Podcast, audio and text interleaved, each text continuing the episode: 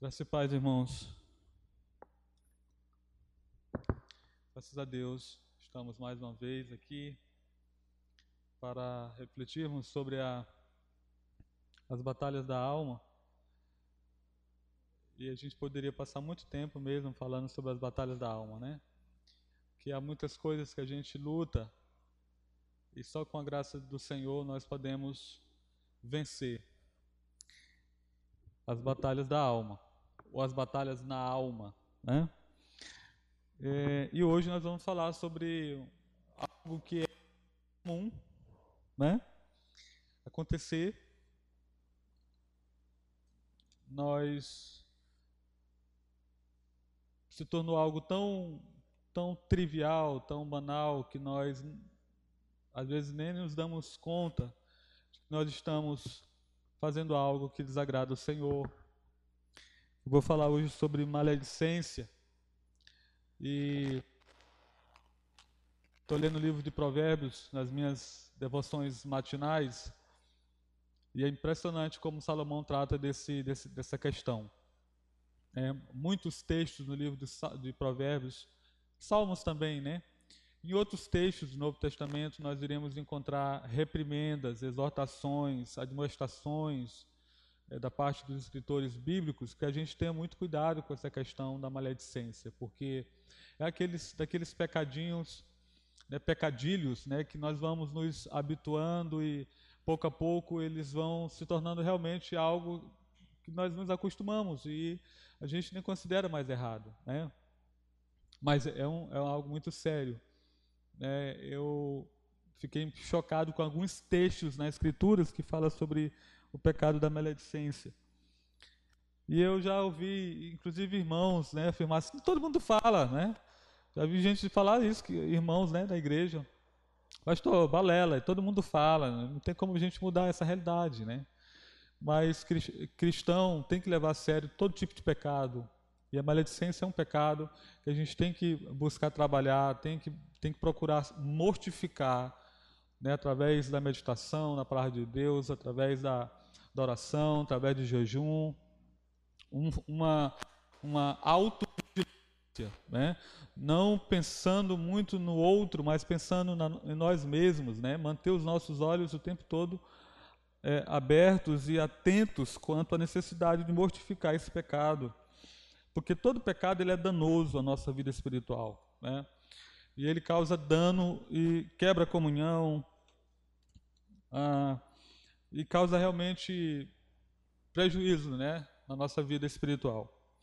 E hoje é, quero colocar como base aqui da nossa reflexão Tiago, capítulo 1, Tiago, capítulo 3, perdão, nós iremos ler do versículo 1 até o 12.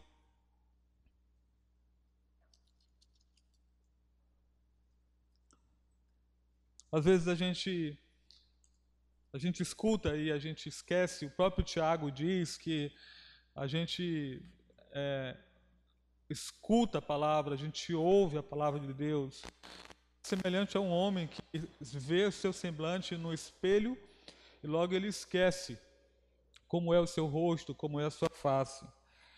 Então, voltar aqui numa quinta-feira para ser relembrado né, é, do cuidado que a gente precisa ter com relação a esse, a esse pecado é salutar, é, é sempre importante sermos relembrados, né, da, é, a palavra de Deus nos relembrar a quem pertencemos, quem somos, né, como nós devemos viver, como nós devemos pensar, como nós devemos falar. Nós somos um povo diferente, nós somos sal da terra, nós somos luz do mundo, nosso padrão de moral, de conduta deve ser diferente.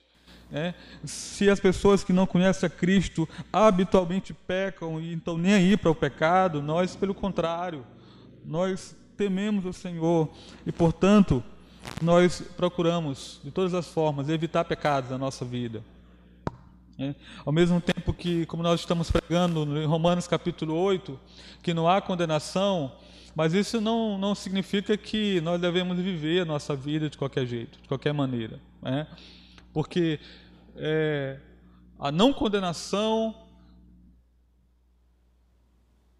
mostrará às pessoas à nossa volta é, evidências que nós realmente não sofreremos condenação por estarmos em Cristo e por não é, vivermos em conformidade com os padrões do mundo. Tiago capítulo 3. Meus irmãos, não vos torneis muito de vós, a partir do versículo 1, queridos. Meus irmãos, não vos torneis muito de vós mestres, sabendo que havemos de receber maior juízo. Porque todos tropeçamos em muitas coisas. Se alguém não tropeça no falar, é perfeito varão, capaz de refrear também todo o corpo. Ora, se pomos freio na boca dos cavalos para nos obedecerem, também lhes dirigimos o corpo inteiro. Observai igualmente os navios que, sendo tão grandes e batidos de rígidos ventos, por um pequeníssimo leme, são, são dirigidos para onde queira o impulso do timoneiro. Assim também a língua, pequeno órgão, se gaba de grandes coisas. Vede como uma fagulha põe em brasas tão grande selva. Ora, a língua é fogo, é mundo de iniquidade. A língua está situada entre os membros de nosso corpo e contamina o corpo inteiro.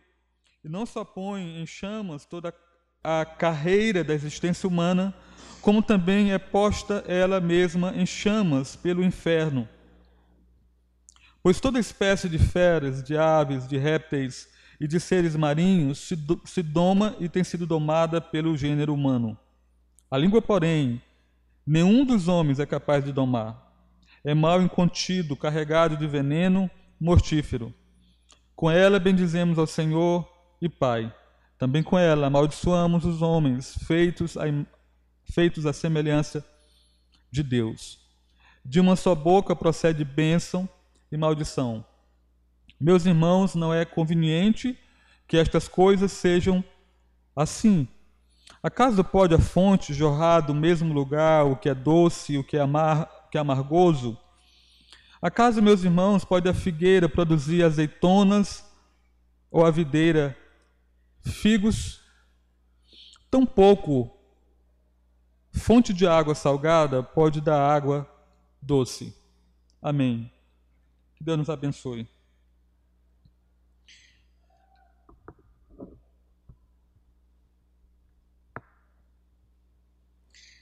Irmãos, aqui o, o, o, apóstolo ele, ele começa aqui um, um, novo assunto, né? Nesse capítulo, nesse, capítulo 3.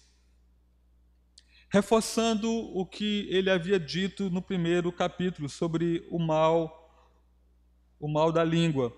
Ah,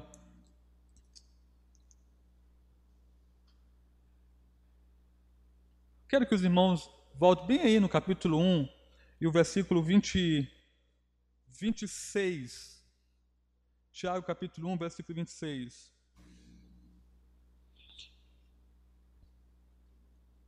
Se alguém supõe ser religioso, deixando de refrear a língua, antes enganando o próprio coração, a sua, a sua religião é vã. Lembrando que o apóstolo Tiago ele está escrevendo é, a uma comunidade de cristãos que me parece que tem algumas coisas que é, ajustadas ou não está não não corresponde ao caráter do discípulo de Cristo. Há aí uma, uma incompatibilidade entre aquilo que aquela comunidade professava e a, a forma como os irmãos estavam vivendo. E é interessante que Tiago, aqui, ele vai, ele vai, ele vai nos mostrar como João, né, o apóstolo João, nas suas cartas, nas suas epístolas, o Tiago quer nos mostrar que a fé ela não é incompatível com a graça de Deus ou com as obras, mas que devem andar de mão, mão dadas, fé ou graça e obras, fé e obras. Ou seja, como é que eu sei que eu sou um cristão nascido de novo, regenerado? Como é que eu sei que eu pertenço ao povo de Deus? Tiago diz: olha, como é que você, como é que você fala? O que, que você fala? Como você se expressa? Então ele, ele trata muitos assuntos aqui que tem como a gente fazer uma análise, um autoexame a respeito da veracidade e legitimidade da minha fé, da nossa fé. Porque, como nós afirmamos no sermão que nós pregamos em, em Romanos capítulo 8, é muito fácil nós nos enganarmos. E, ao fim das contas, o que, que pesa realmente pra, pra, como, como prova de que nós pertencemos a Deus é o que nós fazemos com o nosso corpo, a forma como nós vivemos. O que, que ocupa o nosso pensamento quando nós acordamos pela manhã? Quais são os últimos pensamentos enquanto nós estamos nos preparando para dormir. Então, o Tiago está tá, tá, tá focando, focando em coisas aqui cruciais para a nossa, nossa convicção de fé, para a nossa convicção de que nós pertencemos de fato ao Senhor, de que nós pertencemos a Deus. Então, pessoas que se vangloriam de sua própria fé são as mais aptas a censurar os outros. E interessante que aqui mesmo, no, no, no, nesses versos antecedentes aqui do capítulo 2, a gente observa isso. Porque a gente, ligeiramente, a gente pode pensar o seguinte, ah, mas no, nexo aqui, é, no que Tiago está falando no capítulo 3, no que ele fala no capítulo 2. Mas aqui me parece que havia exatamente isso, vanglória, existia ah, pessoas naquela comunidade que estavam se vangloriando a respeito da, da sua fé. E Tiago diz: olha, vamos, vamos com calma, vamos analisar direitinho, porque parece que você está não está tá entendendo. Então, Tiago mostra aqui que normalmente quem se vangloria de sua própria fé, né, é, é uma pessoa que tende a ser é, é, precipitada no falar, a emitir juízo sobre a conduta alheia, a, a viver o tempo, o tempo inteiro julgando os outros. Aqueles que afirmam ser cristãos provavelmente tomarão a maior liberdade em reflexões rígidas e amargas sobre os erros de seus irmãos. Então, o próximo, o próximo argumento é a dificuldade de não pecar com a língua. Qualquer um que que possa evitar isso pode fazer qualquer coisa no cristianismo. Tiago, Tiago, Tiago isso aqui com muita, com muita sabedoria. Essa questão é, da, da, de, do controle da língua como uma evidência de que você tem domínio próprio.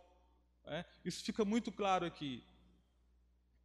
Considere que coisa vil é abusar da língua, que eu, eu quero bem quanto eu cito aqui um, um puritano, né? considere que coisa vil é abusar da língua em contenda, censura ou insulto. Deus fez a língua para celebrar seu próprio louvor, para transmitir as sagradas concepções da alma aos outros. Ou seja, para instruir, para compartilhar o evangelho para testemunhar as novas salvação. Foi com esse propósito que Deus criou a nossa língua. É, comunicar. Né? A excelência humana não deve ser degradada des, dessa maneira. Melhor ser mudo do que falar maldade. Né? Os puritanos que foram são considerados médicos da alma eles conseguiam precisar, aplicar de uma maneira tão profunda. Né? Eles, eles, eles conseguiam é, fazer com que a gente olhasse de fato para o nosso próprio coração. Por isso que eu gosto tanto deles. Eram, eram de fato homens gigantes, né? no período em que eles viveram, homens extraordinários. E logo no início do nosso texto, a gente tem Tiago dizendo: Meus irmãos, não vos torneis muitos de vós mestres, sabendo que havemos de receber maior juízo. Ok? Então, no, no, no próprio Novo Testamento, chegamos a ver biografias de in, instrutores que fracassaram em sua responsabilidade, em sua tarefa e que se converteram em falsos mestres. Houve mestres que trataram de fazer do cristianismo outra classe de judaísmo e que tentaram introduzir a circuncisão e a observação da lei, conforme Atos capítulo 15, versículo 24. Houve mestres que ensinavam a outros enquanto eles próprios não experimentavam nada da verdade que estavam ensinando. Mestres cuja vida condizia, ou melhor, contradizia seu ensino e que não fazia outra coisa senão trazer a desonra sobre a fé que representavam, conforme Romanos capítulo 2, do verso 17 ao 29. Houve alguns que buscaram insinuar, ensinar antes de saber eles mesmos, conforme 1 Timóteo capítulo 1, do verso 6 ao 7. Houve outros que gostavam de lisonjear os maus desejos da multidão conforme 2 Timóteo capítulo 4 e versículo 3. Então, eu gostaria de apontar inicialmente que, que diz o versículo 2? Porque todos tropeçamos em muitas coisas.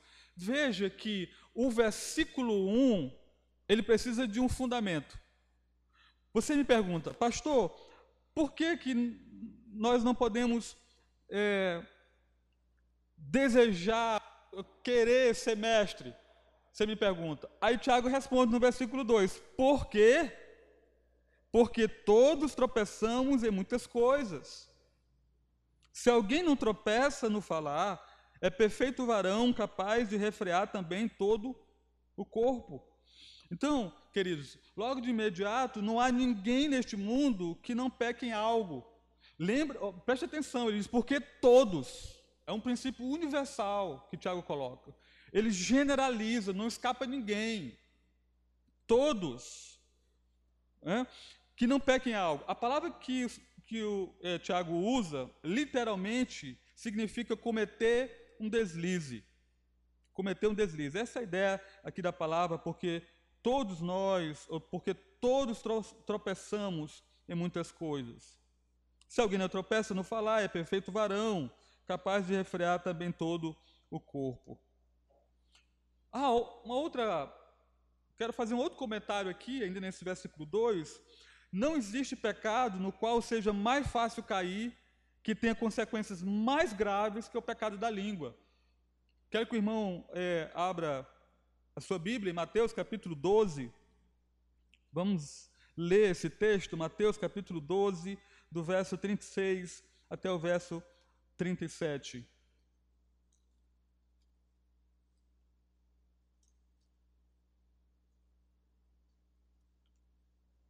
Mateus 12, do 36 ao 37. Jesus diz isso. O que nós vamos ler?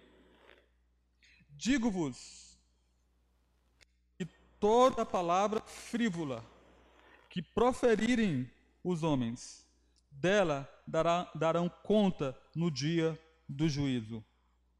Porque pelas suas palavras serás justificado, e pelas suas palavras serás condenado. Então, não é algo de somenos, não é algo sem importância. Nós não podemos nutrir na nossa vida, manter esse pecadilho na nossa vida, o pecado da maledicência. A gente tem, a gente precisa levar a sério essa questão na nossa vida. Porque é o, o, o não dominar a língua, o não controle da boca, é, é uma evidência de que nós não pertencemos a Deus. É, eu entendo que Tiago está tá tratando aqui de evidências que corroboram e que legitimam a minha filiação, que eu pertenço a Deus, que eu sou de Deus, que eu sou discípulo de Cristo, que eu já morri para o mundo, que eu sou nova criatura. O que Tiago está dizendo, olha, preste atenção no que sai da tua boca, porque o que sai da tua boca pode te condenar. Então, perigo universal. E aqui ele, o contexto é claro que ele está falando a respeito de pecar falando. Né? E, e eu acho extraordinária a parte B desse versículo 2, quando ele diz: é varão perfeito que controla a boca. É, é, é forte, né? É uma afirmação extraordinária. É perfeito varão, capaz de refrear também todo o corpo. Do menor para o maior, né? Outra lição, pequena, mas poderosa. Olha aí, versículo 3 até o versículo 5, parte A. Ora, se pomos freio na boca dos cavalos, aí aqui ele está ele, ele tá usando uma símile, né, uma figura de linguagem, é, comparando, é, pegando coisas aqui do cotidiano, provavelmente daquelas pessoas, né, ambiente rural, ele fala de, ele fala de cavalo aqui, aí ele fala do, do da embarcação, né, ele está tirando é, essas ilustrações para explicar é, como que coisas pequenas podem ter um efeito danoso, destrutivo, né? quer para o bem, quer para o mal, vamos dizer assim. Então ele diz: Ora, se pomos freios na boca dos cavalos para nos obedecerem, também lhes dirigimos o corpo inteiro. Observar igualmente os navios. Aqui lembrei de Jesus dizendo: observar os lírios do campo, né, lá em Mateus. Observar igual, ou Salomão dizendo: observar as formigas, né? Vai ter com, a, com, a, com as formigas, o preguiçoso. Ou seja, a criação, ela ilustra verdades, né? Coisas ínfimas, né? O que é uma formiga? Mas o sábio consegue olhar e tirar lições para a sua própria vida. Né? Eu sou fã, fãzão do, de, de Spurgeon, né? à toa que eu coloco toda manhã um devocional, porque não tem ninguém na história da igreja que conseguia fazer essa ligação entre princípios espirituais com ilustrações simples da natureza, né, do mar. Né, era impressionante a capacidade que ele, que ele tinha de, é, é, de ensinar verdades desconhecidas a partir de realidades conhecidas, a partir de coisas que era, fazia parte do cotidiano uh, e da rotina das pessoas.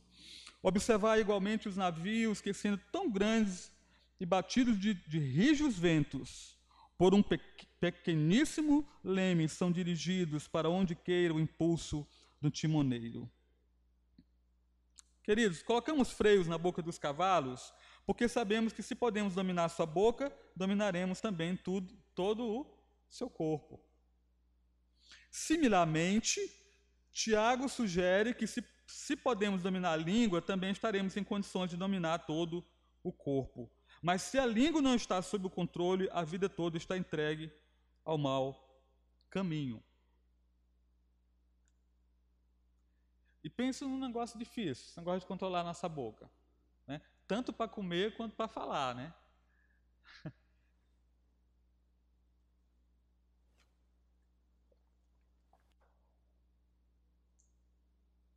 a gente perde, a gente perde, né? É, o controle é, em momentos de tensão, de estresse, no trânsito, numa discussão, numa discussão calorosa com uma pessoa, a gente perde o controle. A gente xinga, a gente ofende, a gente desrespeita, a gente desonra pessoa, as pessoas à nossa volta. Falamos palavras de baixo calão.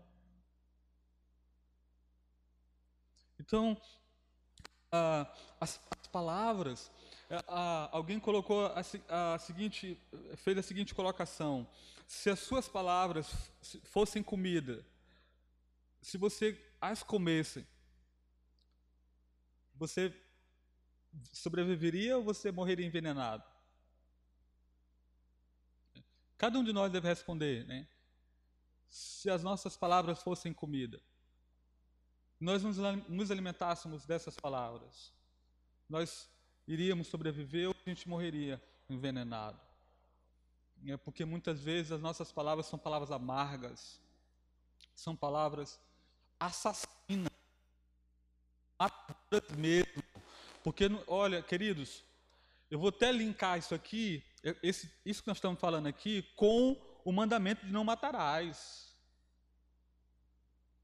Temos que que, que colocar esse, essa temática a respeito de ferir, de magoar, de desrespeitar, de desonrar, né? falar palavras que humilham o outro, ligada ao, ao mandamento não matarás. Se não for, acho que se não estiver enganado, o quinto mandamento, não matarás. Por quê? Porque Jesus diz no Sermão da Montanha que se tu odiar o teu irmão no teu coração, você já pecou, você está matando ele dentro, dentro de você, dentro do seu interior. E o que é vingança? Vingança é uma espécie de assassinato, eu estou matando o outro. É. O que, que seria o assassinato mesmo, de fato? É uma vingança em última instância. É a raiva sendo colocada em prática. Então, por isso que a boca fala do que está cheio o coração. Por isso que muitas vezes nós falamos, né, é para ferir mesmo. A gente quer ferir mesmo o outro. Profundamente. A gente quer deixar uma marca indelével na alma do outro. A gente quer mesmo é que o outro sofra com aquela palavra. Pequena, ah, que é nossa nossa lição aqui, pequena, mas poderosa. Me veio à mente aqui, sabe o que? A ilustração de Abigail. Lembra de Abigail? Foi encontrar o rei Davi, depois que o esposo desrespeitou os homens de Davi. Lembra disso? E que Abigail foi ao encontro dele. E ó, papo bacana, levou vinho, queijo, né? É, muitos presentes para o rei Davi.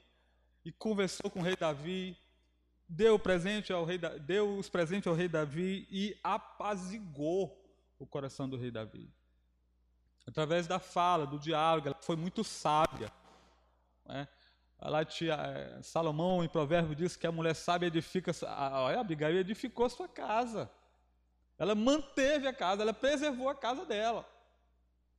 Porque se não fosse ela, Davi tinha é, matado o esposo. É, Nabal, que a, a própria ideia da palavra Nabal no hebraico é, é tolo. É, é tolo. A ideia do hebraico, da, nome dele, a raiz é, é tolo. Então, queridos, pequena, mas poderosa. Aqui, no versículo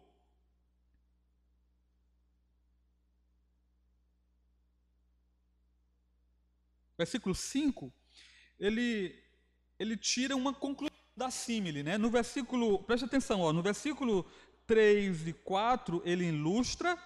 Quando chega no versículo 5, ele diz assim, ou seja, uma conclusão lógica que ele está que ele está tirando das ilustrações que ele apresentou no versículo 3 e 4. Assim também a língua, ou seja, né, equiparou né, aqui ao, ao timoneiro, eh, guiando o, a, os navios, e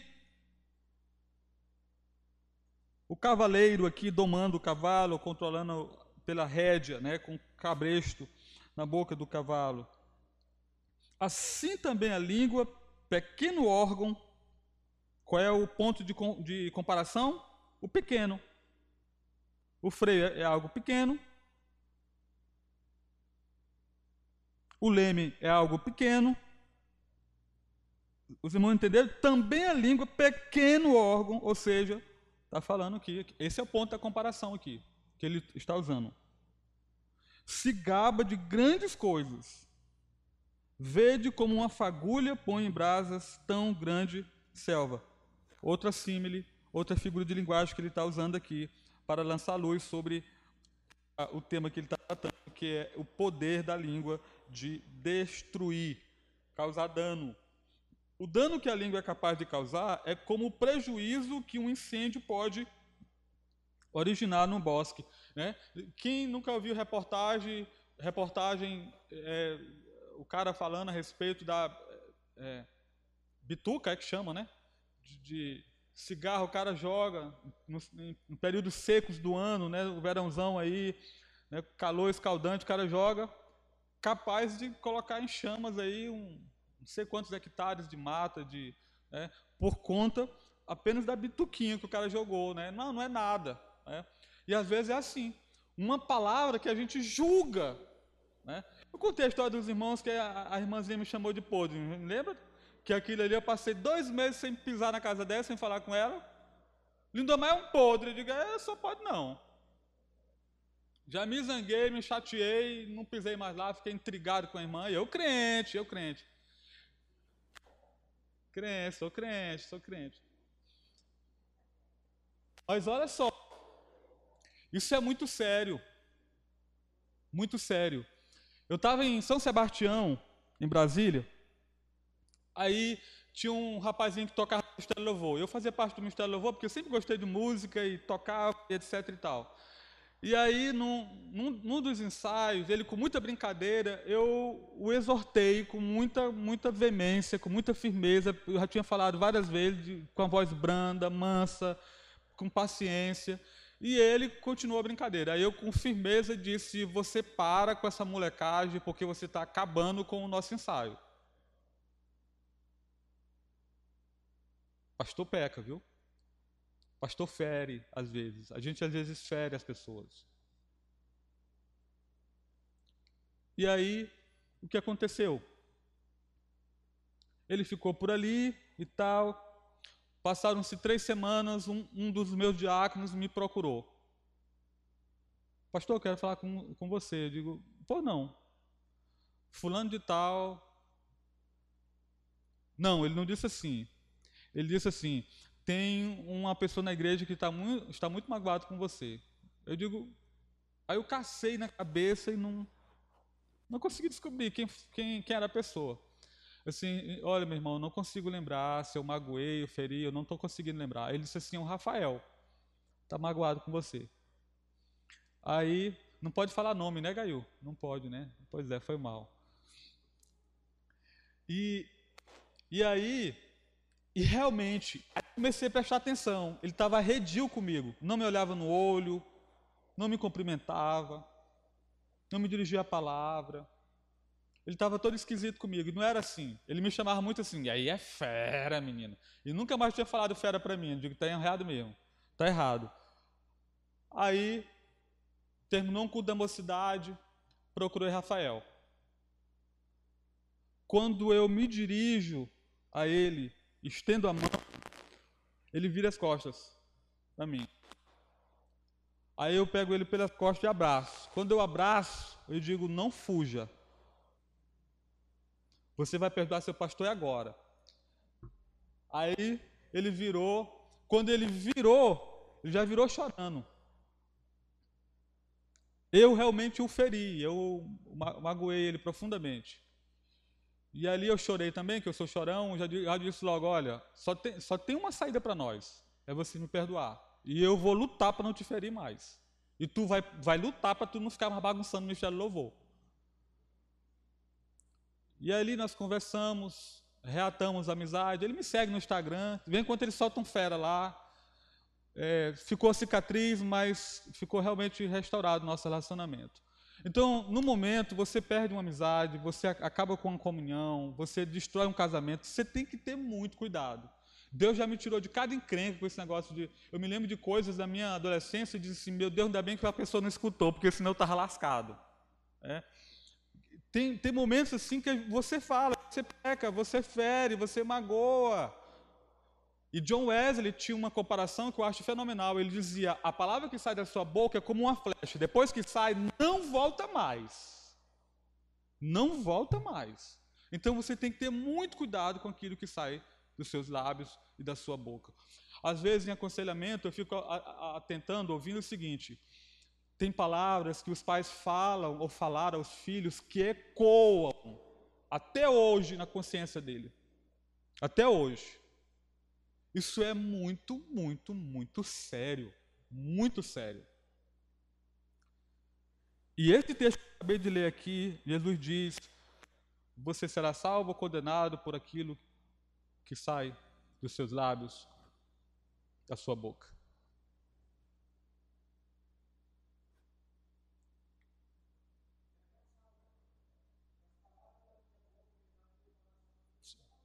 Isso e sejam agradáveis na tua presença, Senhor. Então a língua é capaz de abençoar. Eu estou no versículo 7 ao 8. Vamos aqui.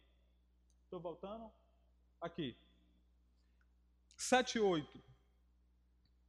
Pois toda espécie de férias, de aves, de répteis e de seres marinhos se doma e tem sido domada pelo gênero humano. A língua, porém, nenhum dos homens é capaz de domar. Você já pensou? é mal incontido, carregado de veneno mortífero. Então, o engenho humano, segundo Tiago, domou todos os animais, unicamente a língua permanece indômita. Domar significa dominar, fazer útil e benéfico. Mas, como diz Tiago, é o que ninguém por si só pode fazer jamais com a sua língua. Na conclusão, a gente vai é, amarrar ainda mais isso aqui. Mas o que Tiago está dizendo é que a gente não consegue. Né? Ou seja, ele está dizendo que realmente é uma luta, é uma batalha isso aqui. E a gente deve enfrentar essa batalha é, com a ajuda de Deus, com a sua graça, com sua misericórdia. Fazer como um salmista. Senhor põe guarda. É. E lembrando que quando fala do coração, está falando de quê? Do nosso interior, do pacote. Quando perguntaram a Jesus, como é que se deve amar? É, é, qual é o primeiro grande, maior mandamento, né? Foi o que Jesus Cristo disse. Isso, ele citou o Antigo Testamento. Mas eu aprendi com meu professor no seminário que tem que amar Deus com café. Lembra disso? Com café. Coração, alma, força, entendimento. Então, o dos, os dos mais difíceis. Então, a língua pode expressar os mais puros sentimentos e pode pronunciar as palavras mais sujas. Um dos mais difíceis e ao mesmo tempo mais claros deveres da vida é buscar fazer com que a língua não se contradiga a si mesmo, mas sim que ela sempre fale unicamente palavras que possam agradar a Deus. Então, vamos aqui. Conclusão. A, a língua pequena, mas poderosa. Ela é necessária. Como o irmão Claudino colocou, cortar a língua já era. É, como é que vai ser a confusão?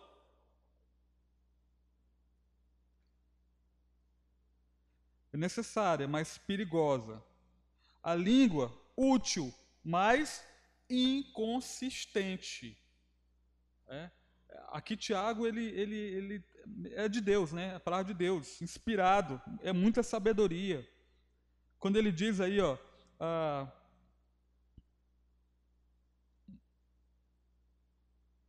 Com ela bendizemos ao Senhor e Pai, versículo 9. Também com ela amaldiçoamos os homens, feitos à semelhança de Deus. De uma só boca procede bênção e maldição. Meus irmãos, não é conveniente que estas coisas sejam assim. Acaso pode a fonte, olha aqui, ó, a, a, a impossibilidade que o Tiago está dizendo, ó, irmão, não tem como isso ser possível. Acaso, meus irmãos, po, acaso pode a fonte jorrar do mesmo lugar o que é doce e o que é amargoso? Acaso, meus irmãos, pode a figueira produzir azeitonas ou a videira figos? Tampouco fonte de água salgada pode dar água doce. Né? Ele pegou aqui mais uma ilustração da natureza, dizendo que não tem, isso aqui é impossível acontecer. Né? Da mesma forma, ele está dizendo que não tem como você amaldiçoar e bendizer o Senhor ao mesmo tempo. É? Imagine aí, uma pessoa que vem no fim, no fim de semana para cá, senta, bendiz o Senhor, é, é, exalta o Senhor, adora o Senhor, canta, né, ora, etc e tal. No meio de semana, a boca é porca, é suja. Lá em casa, é, é, minha mãe, minha mãe tinha um negócio, ela, minha mãe, eu não me lembro de ter ouvido minha mãe xingar na vida. E quando nós xingávamos, ela tacava a mão na boca na hora, imediatamente. E tem gente que leva isso, sabe? Acha que xinga. Passa a semana, a semana inteira xingando, falando coisas que não deve, falando mal, desrespeitando, desonrando, ferindo, agredindo verbalmente a outra pessoa. Tiago está dizendo: olha, é impossível. Não tem como, é incompatível. É uma contradição.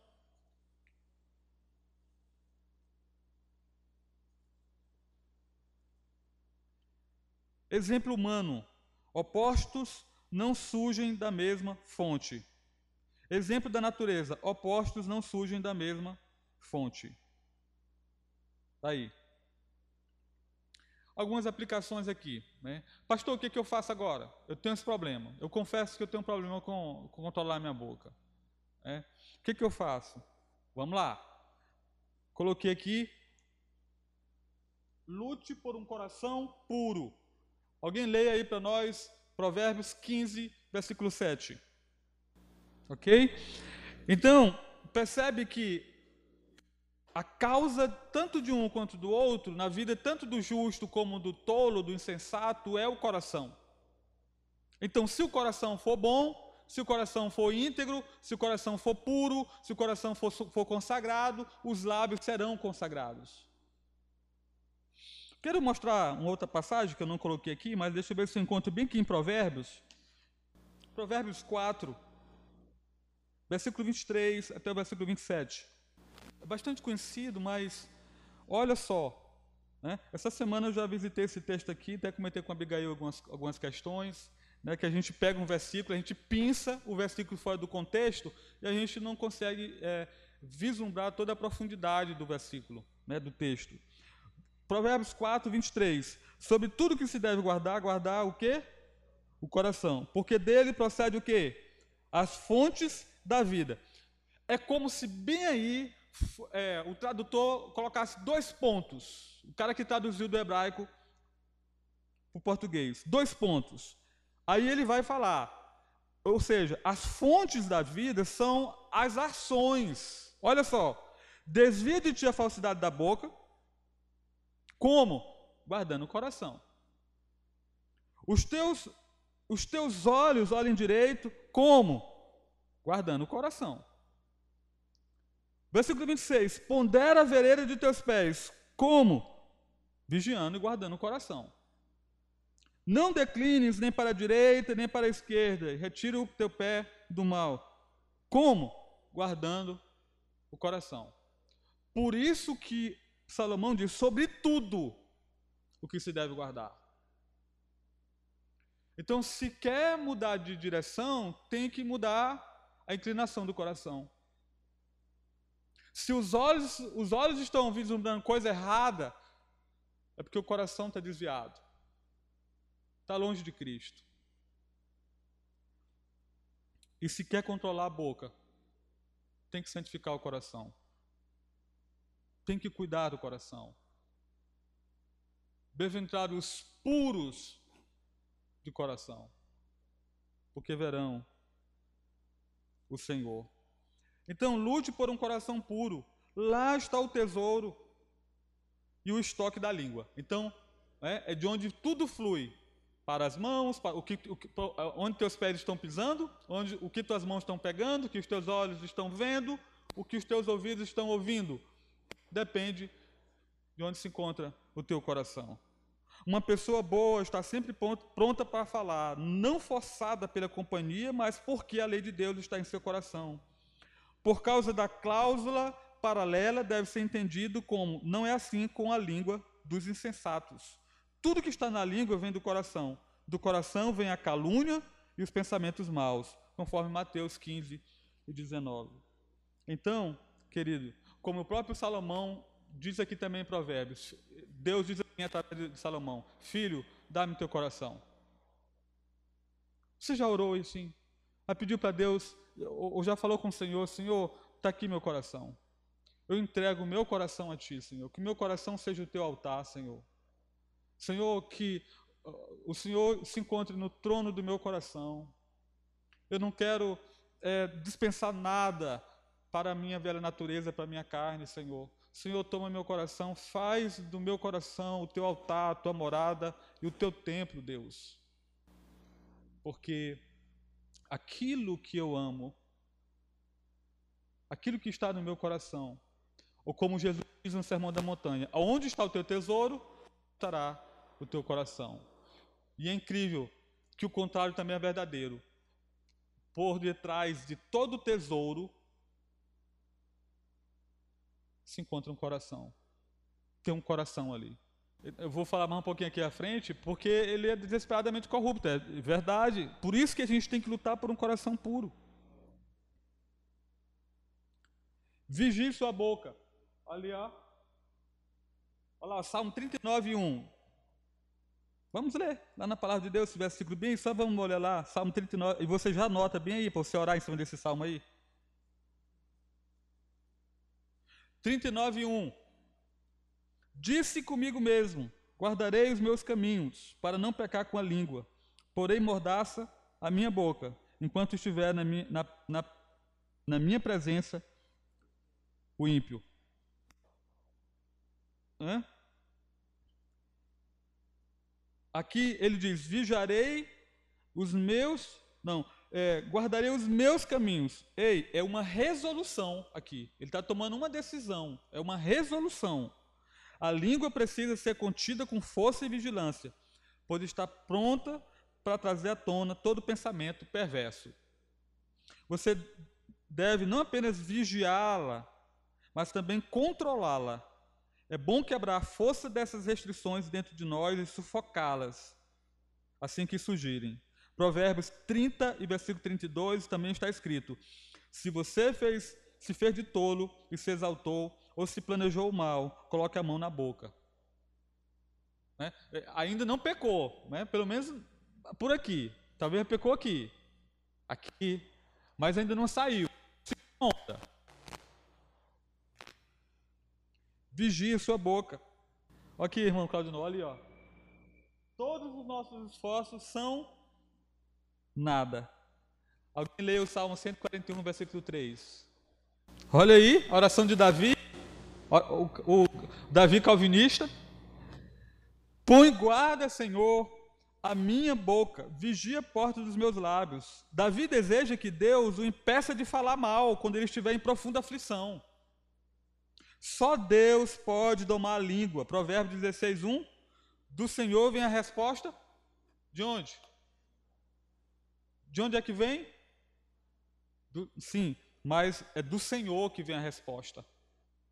Então você tem que orar, pedir, clamar ao Senhor: Senhor, me ajuda a mortificar esse pecado na minha vida. Eu quero ser semelhante ao Senhor Jesus Cristo. Já, e Jesus Cristo viveu e não pecou, né? De jeito nenhum. Né? Esteve é, sujeito à pressão, a estresse, à, humilhação, a desprezo, a vergonha, mas ele não pecou contra os homens e contra Deus. Quando o coração não está preparado, a língua pode o quê? Vacilar. Os santos, às vezes, desejam que Deus abra sua boca. Efésios 6 e 19. E às vezes que a feche. Salmo 51 e versículo 5. Perdão, 15. Quarto, quarta aplicação. Para que você não ofenda com suas palavras, use-as a serviço de Deus. Não basta abster-se de falar mal. Tem uma coisa que às vezes é muito perigoso nessa nossa nossa ênfase de dizer não faça isso, não faça isso, não faça isso, que alguém disse que o cristianismo é religião de não faça isso. É, como se nós só, só fôssemos conhecidos pelas pessoas pelo que nós não fazemos. E é um equívoco, é um erro. Quando Paulo vai falar lá nas suas cartas, quando ele aplica as suas doutrinas, ele diz: despojai-vos do velho, revestivos de quem? Do novo. Então não basta você só é, a gente ficar falando não, dizendo não. A gente tem que se revestir do novo homem, novos hábitos, novas disciplinas, novas rotinas de vida. Então, não basta ab abster-se de falar mal é, Efésios 4, 29 está escrito: Não sai da vossa boca nenhuma palavra torpe, e sim unicamente a que for boa para edificação, conforme a necessidade, e assim transmita graça aos que ouvem. Então, não, não, não, não use sua boca desse modo, use dessa maneira. É, edificar, louvar, citar a palavra, evangelizar. É, a... E aqui tem uma coisa também muito perigosa. quando, eu, quando nós estamos aqui nessa noite, como eu, tô, eu estou falando, que a gente, a gente não deve ter muito cuidado com o pecado da maledicência, isso não significa que eu não tenho a obrigação de exortar, de confrontar e de encorajar as pessoas que estão à minha volta. O problema da maledicência é que eu falo a respeito da pessoa, a respeito dos pecados do irmão, nas costas do irmão. Né? Mas quando eu vou diretamente ao irmão, você precisa, você tem que ir, você tem a responsabilidade de fazê-lo. É. E o pecado da maledicência, na verdade, ele é um obstáculo. É, é um obstáculo. Para eu ir diretamente ao irmão, conversar com o irmão, sentar com o irmão, aconselhar o irmão, orar com o irmão, conversar com ele. Nem conversação torpe, Efésios 5 e 4, nem palavras vãs ou chocarrices, chocarrices, coisas essas inconvenientes, antes, pelo contrário, ações de graças. Efésios 5 e 4. Hã? Não, pois é, então, é, nem conversação, Efésios 5 e 4. Encontrou? É o quê? É, é, então são, são muitos os, o, as aplicações, né? O que, que realmente. Eu trabalhei num lugar que era terrível. Terrível. Terrível. Muito difícil. Para a gente concluir.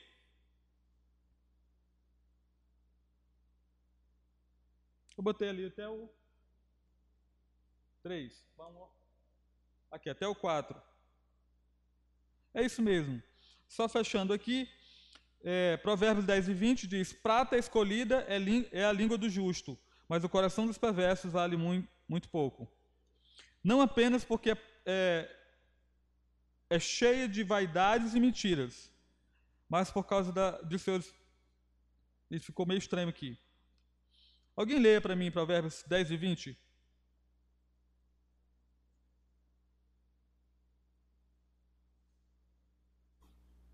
Provérbios 10 e 20.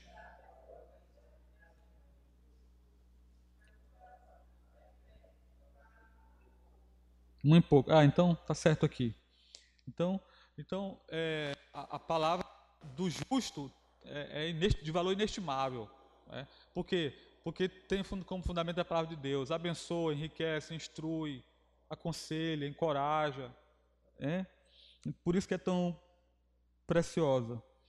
Portanto, Provérbios 12, 18 diz: A língua dos sábios traz a cura. Isso deveria nos levar, irmãos, a repensar nossas conversas, pois nossas conversas raramente são para refrescar e curar uns aos outros. E assim podemos aprender que o cristianismo não nos deixa calados na conversa, mas corteses e abençoadores. Então, o, o cristianismo, assim, ei, cala a boca, não fala nada. Não. Você deve falar, mas corteses, palavras abençoadoras. É, eu tinha um amigo, tinha não, tenho, pastor Iraciel Fernandes, pastor em Zedoca, Batista. Ele, ele tinha uma prática, né, que de vez em quando eu questionava aí, um dia ele disse assim, ele, todo, todo tipo de pessoa ele chamava de irmãozinho. Irmãozinho para cá, irmãozinho para lá, irmãozinho para cá, irmãozinho para lá. O cara ia arrumar um negócio na casa dele, ô irmãozinho, assim e tal, quanto que é irmãozinho? Eu digo, rapaz, aí eu, é crente? Ele disse, não, não é crente. Aí uma vez ele disse assim para mim, ele é um evangelista de mão cheia, assim, um cara que, impressionante. Aí ele disse assim, Domar, eu vejo, não, todas as pessoas, todas as pessoas que eu encontro no meu cotidiano, eu vejo como discípulo de Cristo em potencial. Então, na minha mente, eu já fico idealizando, chamando aquele irmão, aquela, aquela, aquela, aquela, aquela senhora irmã, porque eu já fico pensando em vendo ela lá na igreja, convertida e crente. Eu digo, rapaz, mas é uma, uma coisa legal. Ver o outro como um Porque raramente a gente pensa dessa, dessa perspectiva, em ver as pessoas que estão à nossa volta como potenciais discípulos de Cristo. A gente vê como, como esse aí está lascado, esse aí está perdido, esse aí não tem jeito, né? Mas ele sempre via as pessoas por essa perspectiva. Eu acho que é uma boa perspectiva. A gente abençoar, a gente encorajar, a gente orar pelas pessoas, né? Queridos, não tem uma pessoa que rejeita a oração. Você pode chegar para a pessoa e dizer assim: uma oração, ela aceita a oração, ela aceita a oração, ela recebe a nossa oração. Muitas às vezes a pessoa está muito aflita. Então vamos usar esse órgão aqui para enaltecer, para adorar, para abençoar, para encorajar, para fortalecer os nossos irmãos em Cristo. Que Deus nos abençoe, meus irmãos, nessa noite.